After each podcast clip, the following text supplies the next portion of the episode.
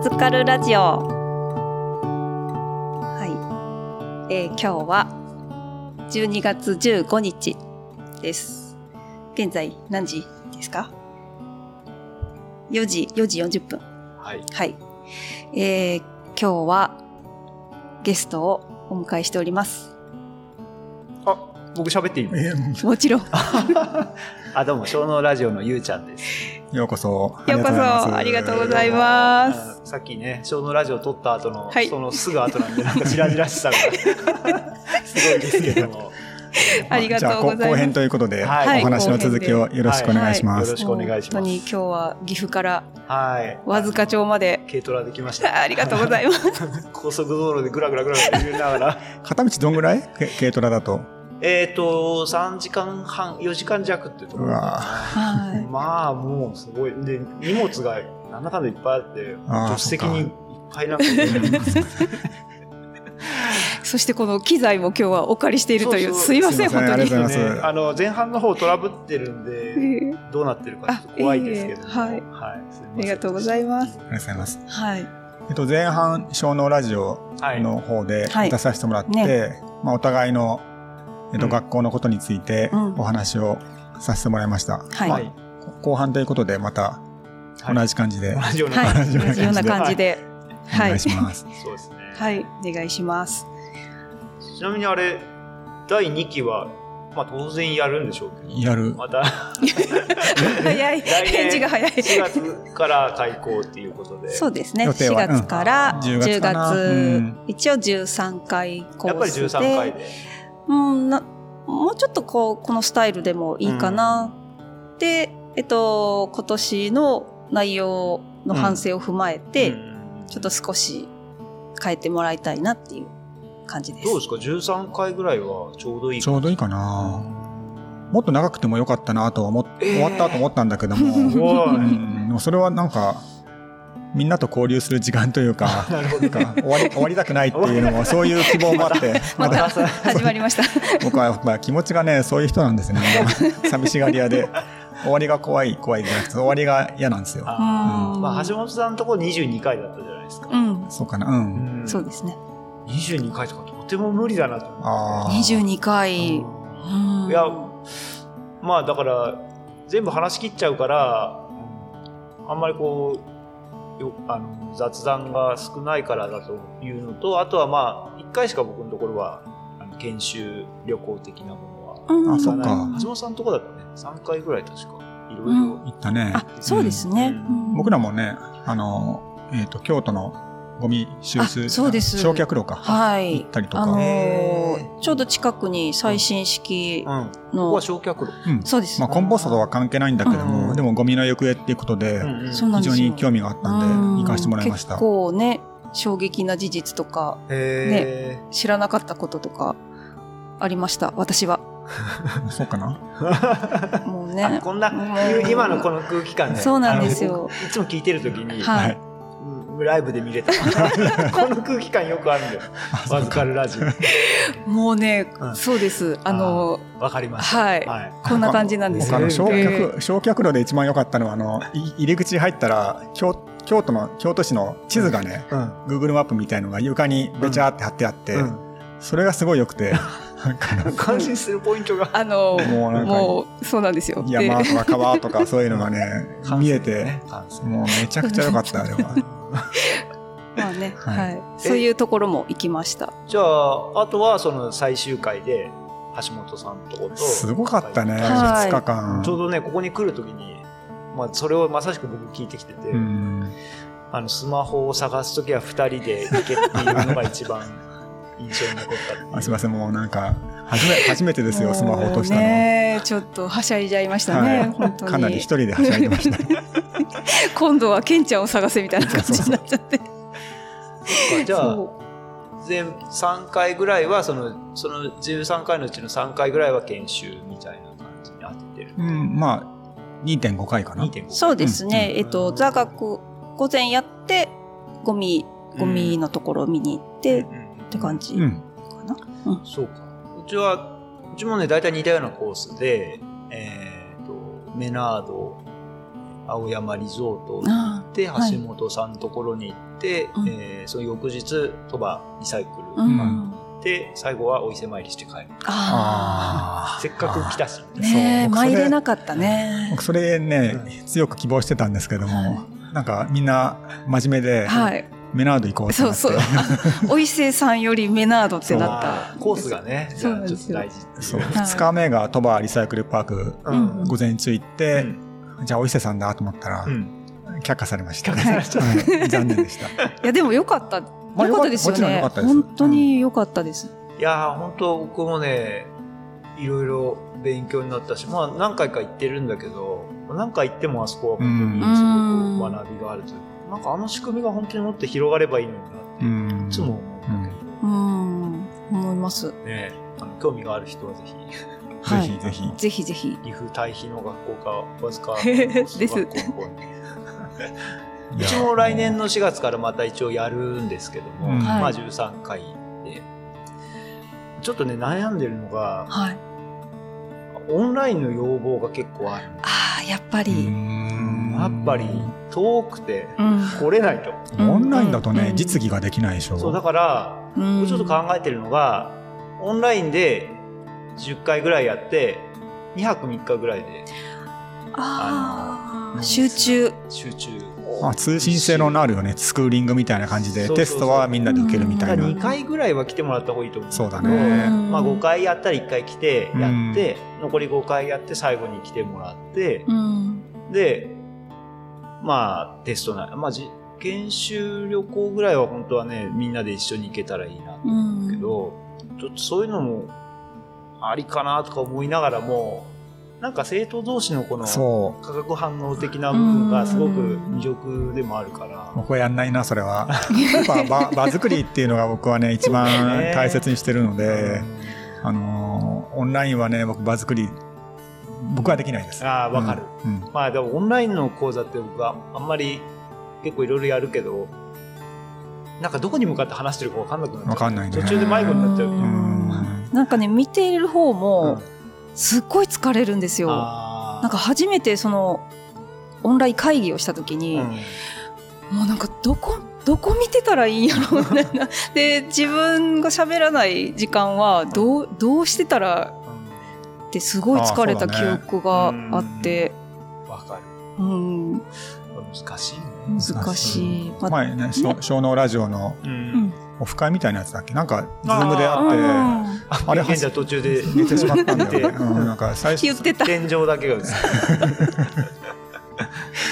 て 起きたらなんか、終わって終わってて、自分の言ってたねデスクトップの画面が出てたっていうね。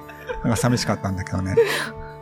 まあ、ああいう、あれぐらい、まあ、緩いというか、うん。まあ、あんまり学びとかそういうのじゃない場だったら、まだいやー、それでもしんどかったな、うん。僕はね。まあ、そっか。オンラインってね、やっぱ喋ってる人が常に誰か結局一人に一人だね。ううんん。その時のなんかこの、喋ってる方も、自分が喋ってるんだけど、対象がこう、特にあの、顔をさ、出さない状態だと、中空に向かって一人で、うん。なんかボソボソ喋ってるみたいになるし、だからもう今僕だから何にも考えない。ひたあすらなんか原稿読んでるだけみたいな感じで、本当にね、あの、なんていうの、あの、おおお役所っていうか、そういう公的機関のところから頼まれるやつは、うん。トラフィック減らすために、あの主催者側がカメラ切ってくださいって言うんですよ。音声だけ？誰も顔出てないのね。で、もちろん、ミュあ、ートだし。無音か、そうか、そうか。だから、うん。本当に誰も見てない。それに、あー。わーって喋ってるから、もうパワーポイントを見ながらひたすらこう、画面を見て喋ってるだけで、うんで、終わってもね、みんな質問者以外は顔出さないでくださいっていう。あえー、ーそうなんだ。落ちちゃうからさ、さ、落ちちゃうっていうか、速度が低下しちゃったりしてうん。聞こえなくなると困るからあれはちょっとやりづらい。無理だな。無理か。僕は無理。もう精神的に無理。そうわかった。うじゃあそういう募集はしないでおこんいや、しないですね。ね考えてないですう。ね。そうですか。うん。とはいえ、どうしようかなとかってちょっと思ってて、なんか何人か、うん、九州からさすがに行けないって、そりゃいそうですよけないですよね。ね。でもね、需要があるんであれば、ねね、やっぱ受けてほしいですよね。うん今期ね、一人東京から来てたんですよ。あ、なんかね、僕らのとこにも迷い込んで。あーま間違ってそうそうそう最初のね、あ 一番最初の申し込みの時なんか、うんこっちに、こっちに来たんだよね。えなんかおかしいぞって言って、うん東東京からだよって言って。いやいやいえいえいえいえ、もう本当に。そうそう。新幹線で通毎回えーそうそうすごい岐阜まで？岐阜まですごいね。新幹線で名古屋まで来て、そこからレンタカーで。あうん最初、最後は車だよね、さすがに。うんまあもう、うちだともうそれしかないかうらん。っていう感じだったんだけど、まあすごく目的のはっきりした、あの、そんな感じだった。で通ってたのでうん、非常になんか終わってからも、まあ僕もなんか、今後もいろいろとちょっと一緒につながってやっていきましょうみたいな話になったりもして、すごい面白かったんだけども、まあね、オンラインちょっとね、悩んでますけど。オンライン。うん。まあ僕はぜひやってくださいとはね、僕はわからない、わからないな。言えない。うん言えないかんない。うん。まあ、ちょっとやらない、やらないと思うんだけども、うん。まあ考えて。まあ単発セミナーだったらね、いいんだけど、うん。その、やっぱ学校となると、うん。僕はね、やっぱ対面がいいなと思っててう、ん最近コロナでね、うん。どんなが大学でも高校でもオンラインっていうのが割と普通になってしまって、それ。非常に気の毒だなと思ってて、うん。本当それはすごい思ううし、ん。うん。うん。大学とかね、本当講座あ、大学の講義がほとんどオンラインっていうのは、すごくなんかね、なんかね、わかんない。うん、なんかいい、本当全然違うだろうな。うん。うん。じゃあ、えーっと、じゃあ次は、例えばもう行きたいですっていうような、あるんですか？予約というか。うん、もう6人は、マジで？すごいな。すごいす。ごい。とね、まあいろいろこう、単発のやつに出て、やっぱもっと知りたいっていうパターンがな。割と多くて、うんまあ生ゴミの大そうだよ事なやつ。と、うん。まああのハイコンテクストぶりの相変わらずの生ゴミワークショップもそんな感じなんですけうど、まん。ああれ聞いて、やっぱりもっと知りたいとうんか、うんあとね、小脳ラジオ聞いて行きたいっていう人があえそれすごい。羨ましい。すねごい。羨ましいですよ。本当ですか？いや、でも、おもし、面白いです。本当に面白い。最近マニアックだけどね。あ 今日なんか土壌医の締め切りなんだって？あ、そうそう。あ受けなやめた。え、ちょっと、ちょちょっと、あ、すいません。まだ間に合うんじゃない？いやいやもう間に合いますか？振り込みでしょ？なんかあれすごいめんどくさくてさ。いや、それはいいんだけども、めんどくさいのは。うんちょっと時間的に無理かなと思って、途中までね、あの申し込みのとかね、テキスト買ったりする大変さは、まあ、テキスト買った。もうちょっとなんとかしてほしい。なあー。買った。で、ちょっとやったけども、もう時間ないなと思ってね、すいません、あの、来来年の4月からの和塚コンポスト学校の準備にあ当てたいと思いまして、いや、であも、ね、の、勉強できないなと思って、あの、ちょっと、諦めました。た土壌医の話しますけど、はい。土壌医は本当に、あの、僕ね、自分の対比の学校でも、その土壌医で学んだ知識は結構、それは思う。中にこそこそこう入れてね。まあ僕結構アップデートして、毎年、去年より、まあさらにハイコンテキストなんだけども、恐ろしいねどんどんどんどんこう入ってくるんですよ。うん。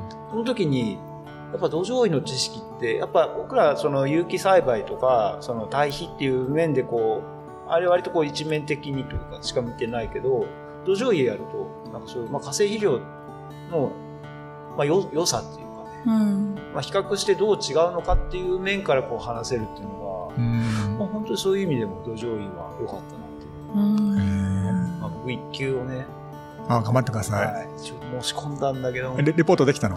いや、レポートはね、まだ2月なんであそうなんだ。今週末まではちょっとラッシュなんで、これが終わったらはいうん。腰を据えて勉強もちゃんとやろうかな、みたいな。難しいけど、一級でもね、すごい面白くて。本当に。うん最初なんかテキスト見て、あ、もう、パラパラパラって見ても、あ、これは無理だとか思って。読み込んでいくと、やっぱ一級までやって、なんか、完結するな、みたいな。ああ、そっか。まあ落ちると思うけど、頑張ろう。え、え いや、難しいわ。ー、ああ、そっか。うん。いや、でも、前回の、うん。今回、あの、セミナうーもね、すっごいわかりやすかったんですよ。そうですか。あいや本当に、それはあの、ね、一緒に、そのうん。仕事してるかりちゃんとも、うん。ちょうど話してて、ど、どうだった？って言ったら、わかりやすかった。本っ当て、いや、本当 本当に。でも、やっぱりそういう土壌医の、うん。そういう勉強した知識とかが、あだから、入るからうん、余計にこう、なんていうんですか、噛み砕いて、こーうでもわかりやすくって、うんあの、暖流構造のところとか、だね。意外になんか分かってるようで分かってないことが結構あって、うんうんうんああ、なるほどって。そうだね。あそこの説明は結構もう時間かけて、うん。まあ、いかに大事かっていうことを、であとイラストも使って説明するようにしてて、うん。うん、まあなんだかんだあそこにあそこが一番大事かなぐらいの感じなるほどねうんで、うん、暖流構造だけで2時間ぐらい話せるっていう。本当に？すごいな。へ 聞いてみたい。あるよ。え。ちょっとパワポ作ったらもううわ20枚ぐらい。うわ、すごい。なんかそういう、こう、目に見えないその土の中のこととかねう、んそういうことを、なんか、私は結構そういうこと聞きたいなっていう欲が多くて、でも、あの、微生物ってなんだかわかんないとか、何してるかわかんないみたいな部分が多くて、それでも、こう、自分で確認できるその匂いとか、うん。その温度とか、そういうのを対比で体感してるわけなんですけど、うん。そういうどどっちかっていうか、そのロロジックとは言えないんですけどね、なんなんて言うんでしょう、なんかそういう、ロジックうのん、部分が、その人間にはわからないうんけど、なんか知りたいみたいな。ああいや全く思って僕もそれで。やっぱり目に見えないけどもでなんか土の中のことって宇宙ぐらい分かってないらしい、言うじゃん。だから本当に分かんないんだけども今ちょこっとずつこう分かってきててまあすごいカオスなんだけどもなんかこうどんな風にこう大きな流れはなんとなくこう、まあ、イメージできて多分そうなんだろうなうん。みたいな自分がこう感じているというか、まあ、学んだことをこう伝えようっていう風にしてて、うん。その時にやっぱりなんかちゃんと積み重ねて話したいなと思うとどうしても、うん。全体総量としてすごい多くなってしまう。うん。ピンポイントで話すんじゃなくてなんでこれが大事かっていうとここまでここから話さないと分かんないからっていうのでうん。いっぱいいっぱい話すっていう感じになるんだけども、なんかその対比とか、まあ、有機農業のことってあんまりこう科学的に今まで説明されてこなかったじゃないですか、多分ね。だそれが今なんかいろいろななんかこう、まあ、研究とかでだんだんこう証明されてきているというか説明ができるようになってきているっていうすごく今面白い時代にうん。生きてるな。うん。まあ、橋本さんも割と感性の人。だうん。なんかもう、なんか数字とかそんなのはいいんだみたいな感じでね言うけども、うん。でも僕はそこをちゃんとこう、ある程度こう科学の目っていうか言葉で説明していけるようになりたいなと思って。なん。かこれ、めちゃくちゃ小脳ラジオじゃない？僕喋りすぎ全然いいんですいいですよ、もう。本当にね、もう光栄です。はい。いえ、ありがとうございます。そう。わかります。うんやっぱり、で、来られる生徒さんっていうか学ばれる側も、なんか何を一番知りたいのかなとか、うん例えば今回のうちの3名さんでも三者三様で、やっぱりちょっとそういう科学的なことをね、うん。こう突っ込んで聞いてくるうん。人もいるし、じゃあそうじゃない、なんていうんですかね、もっとこう自分なりでできる、ん。その小規模で、小規模でどうやったらこうできるかとか、そのポイントポイントがそれぞれ違うんで、そう思うとその教育っていう面から言うと、そのそれぞれの学校にそれぞれの役目がうん。あるのかなと思いました。その橋本さんの学校には橋本カラーがあって、そうなんですよ。でもすごいよ。はい。うん。もっとだから、高谷さん、あ、ゆうちゃん、ゆうちゃんだから、呼んでしまいましたけど、いやいや、いいですよ。あの、学校に行く人は、やっぱりそういう、ちょっと、もっととすごいところが知りたいんだっていうね、すごいというか、そういう、まあ、ロジカルシンキングな人が、なんか、たまたま多く来ているというか、うん。やっぱり選んで、うん、そう。なと思う。んだからねまあ、うちはうちとして、まあ、どういう特徴がこれからね出てくるかなんですけど、やっぱりこの地域に根ざしているというか、そういうそうだよね。うん、あのこじんまりうん。なんか小さく本当にこう続けてやりたいみたいなカラーが今回は多そうだね。やっぱ、ともみさんを結構参考にしたいなと思っていて、うんそうだよね。倉庫の中でできるような。研修先でさ、やっぱりともみさんのところに行ったりしてるっていうのは、うんまあともみさんは僕の番組じゃなかったら説明しなくていいんだった。まあまあ本当にね、一人、まあほとんど一人で、うんそうだまあね。生ゴミに対比化してる、うんうんあああいうところに行くっていう、まあ僕発想もなかったし、うんうんで、そっか、ああいうところに行くっていうのは、そういう、まあ意味というか、うんあ全然違うこうコンセプトなんだろうなと思ってうん聞いてました。ね、そうなんですよね。まあ、ううちもね、えっと、来年行くよって言ってくれてる人が一人あ、そうなんだ。はいるんです。え、やっぱり近い、たいです。近い、近い方ですね。もうそれは本当にわずかの方で、えっと、お茶をされてる方なんですけどね。へもうその方もこの時代のー流れですごくこう変化された方で、やっぱり今まではもうガチガチに、えっと、勇気じゃない、うんえっと、観光の方だったんだけど、まあ、ちょっと環境負荷の、そうですね、こととか、やっぱりもう売れるお茶がそういうのに変わりつつあるっていうのを、うんやっぱり肌で感じてあてー、で、まあ、あの、紅茶から始めてって感じなんですけどど、まあ、それがすごい美味しい紅茶で、へなんか、そうなんですよ。お一人ね。そう、はい。今日この場でね、午前中にうん。高校生相手に、うん。まあ高校生がいあの対比使った比較試験っていうの、をやってくれて、その発表をうん。僕ら聞いて、で、僕もちょっと30分ぐらい話させてもらったんだけども、その時にその方も来られてて、割とね、熱意持って、そうですね。あの、はい。環境のこととかも話してくださったし、うん。どあこれすごいな。どうだったんですか？そのテストの結果はあの高校生の試験の。えっとね、あ、比較テスト。うん。完熟体、うちの作ったな生ゴミの完熟堆肥と、うん。あと化成肥料と、うん。あと、えっと、中熟から未熟の堆肥、うん。その植物残差で使った堆肥を、まあ市販のやつなんだけどね、それで水菜とうん大根の比較試験をやってもらって、へはい。まあなんか先生はね、そんな違いがなかったって言ってたけども、うん僕は大いにあったなといや、思ってて。本当うんにしっかりやってくれたなっていう感じで。ー食べたりもしたの？大根、大根は食べた。うんそうだね。うん大根は、味とか？あ、やっぱり、うんえっと、化成肥料は味が薄い。あーで、生ゴミフそうですね。なんかみ水っぽいって、うん。うん表現は水っぽいって感じでした。うん。で、えー生ゴミ堆肥と、うん。まあ、その、彼らが呼んでるのは給食堆肥って呼んでるんですけど、うん。えっと、その二つは、やっぱり味がしっかり、まあ、生でしか味わってないですけど、うん。あの、味はもう全然違ったっていう。お大きさとかは？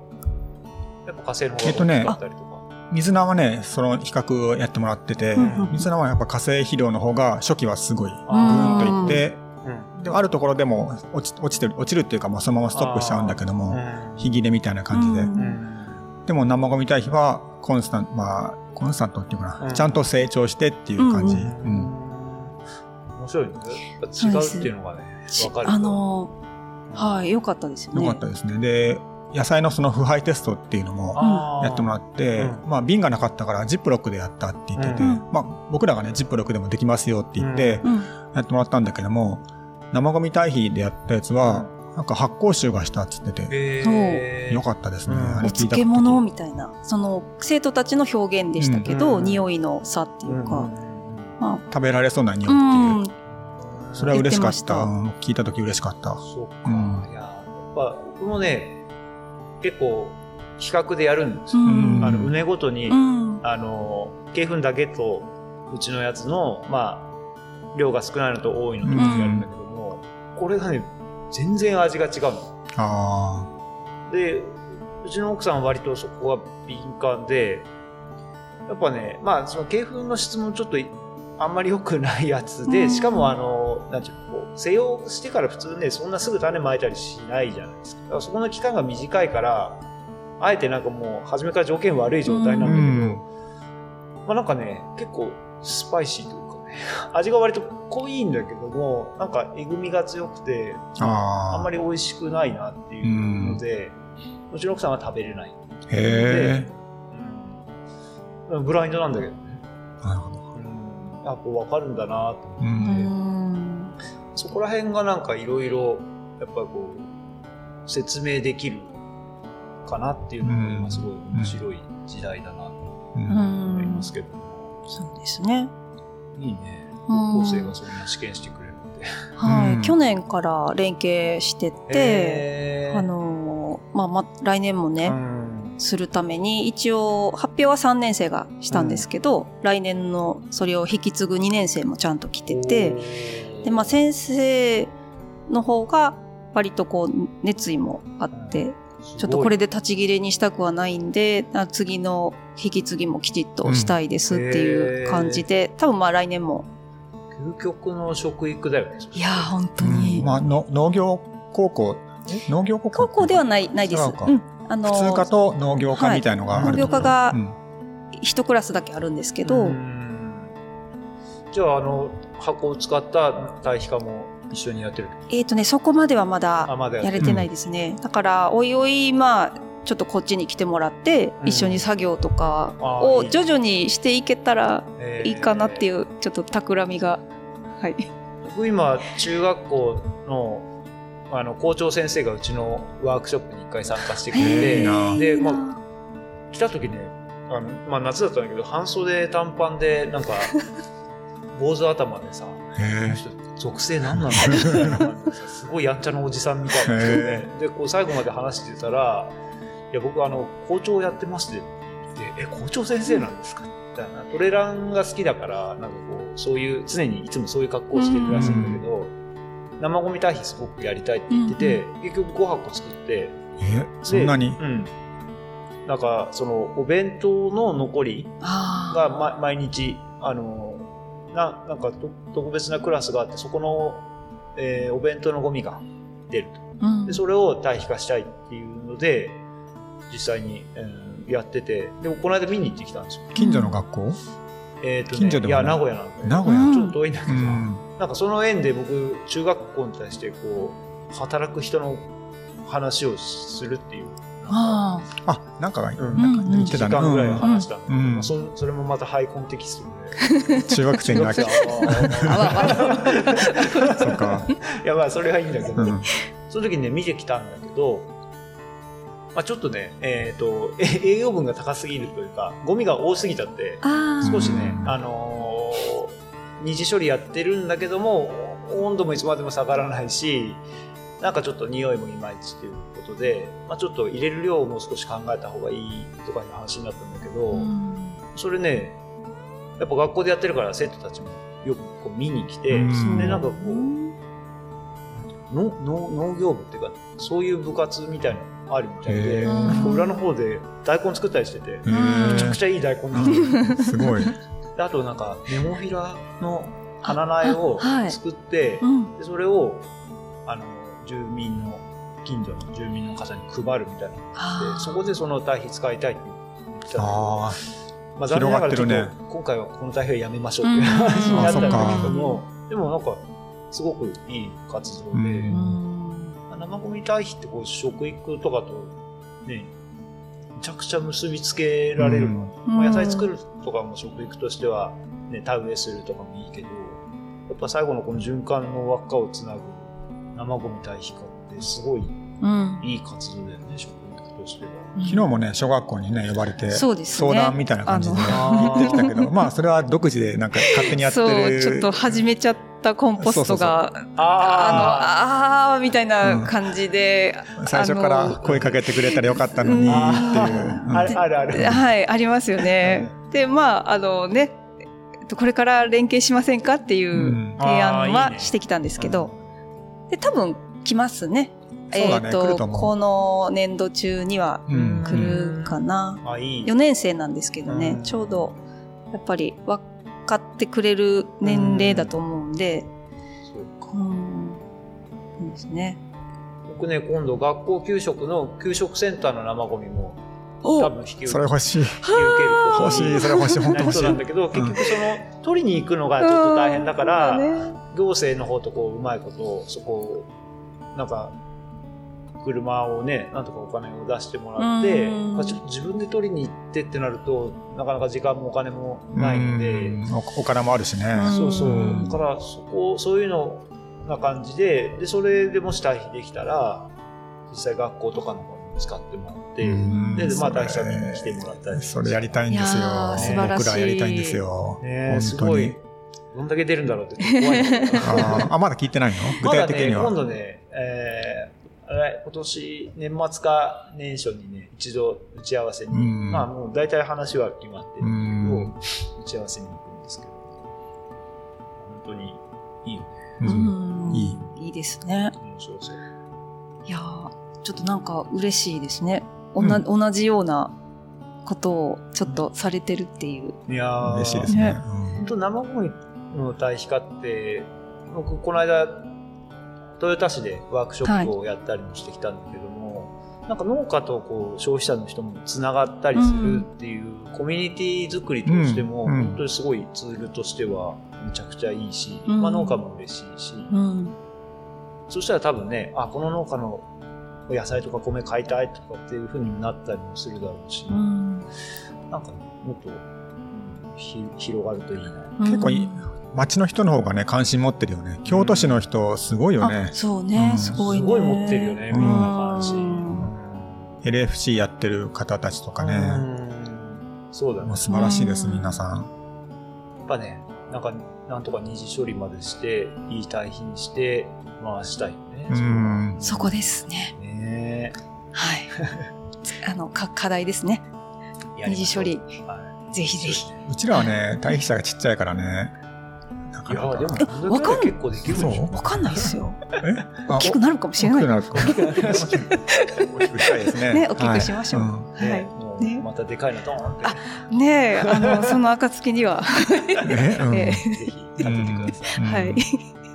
はい。ね、いろいろお話を聞けてよかったです。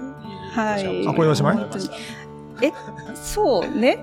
もう時間ですか？今ぼちぼち30分ぐらいだけどあねいいですよぼちぼち。じゃあ終わりましょ こんな感じです。う。はい。はい。はい。ね。えーっと、小のラジオと、えー、バズカルラジオのちょっと初のコラボということで。ありがとうございます。ありがとうございます。光栄でございますいえどうもありがとうございましたなんか三三時間の講義がこれそうですね、からあるのに。この後。すみません、詰め込みで収録の時間 喋っちゃ、ってもう声枯れるかもしれない。この後もなんかね、なんかあるという話も。あ、そうですね。そうですね。はいはいまた別番組。はいすごい一日ですね。はい。お疲れ様です。はい。じありがとうございます。ゃあ、ありがとうございます。はい、どうもありがとうございました。はい。はいこれからもよろしくお願いします。はいよろしくお願いしますはい。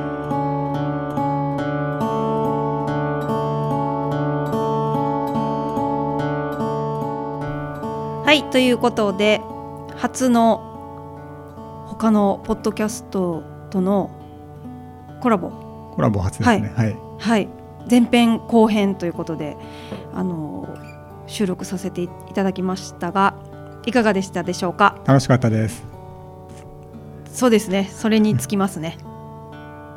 ああいうゆうちゃんみたいな方と同じなんていうかすこう師匠のもとで勉強して同じようなことをできてるのがあのすごい幸せって思いました。うん、やり方はね違うんだけどね、うん。そのやってることは一緒。あれ？違うん、でもあーニュアンスわかります。うん。あの大元たどれば一緒なんだけど、うん。えーゆうちゃんにはゆうちゃんのやり方けんちゃんにはけんちゃんのやり方になっていくんだと思います。はいはい。でそこに集う人たちも様々と。ね、いろいろなんか色分けできてきたらいいなってやっぱ話しながら思ったし、んまあ、当然そうなっていくからね、うんうん。東京は東京でね鴨志田さんやってもらって、うん。それぞれ。それぞれね。それぞれの役目をそれぞれの場所でそうですね。はい。なんか明るくないですか？明るいですよ、ね。うん。このねいろんなことがある時代にはい。はい。ちっちゃい微生物がこういうことをつなげてくれてると思うとうん。うーんなんかいや本当に楽しいに尽きるというか。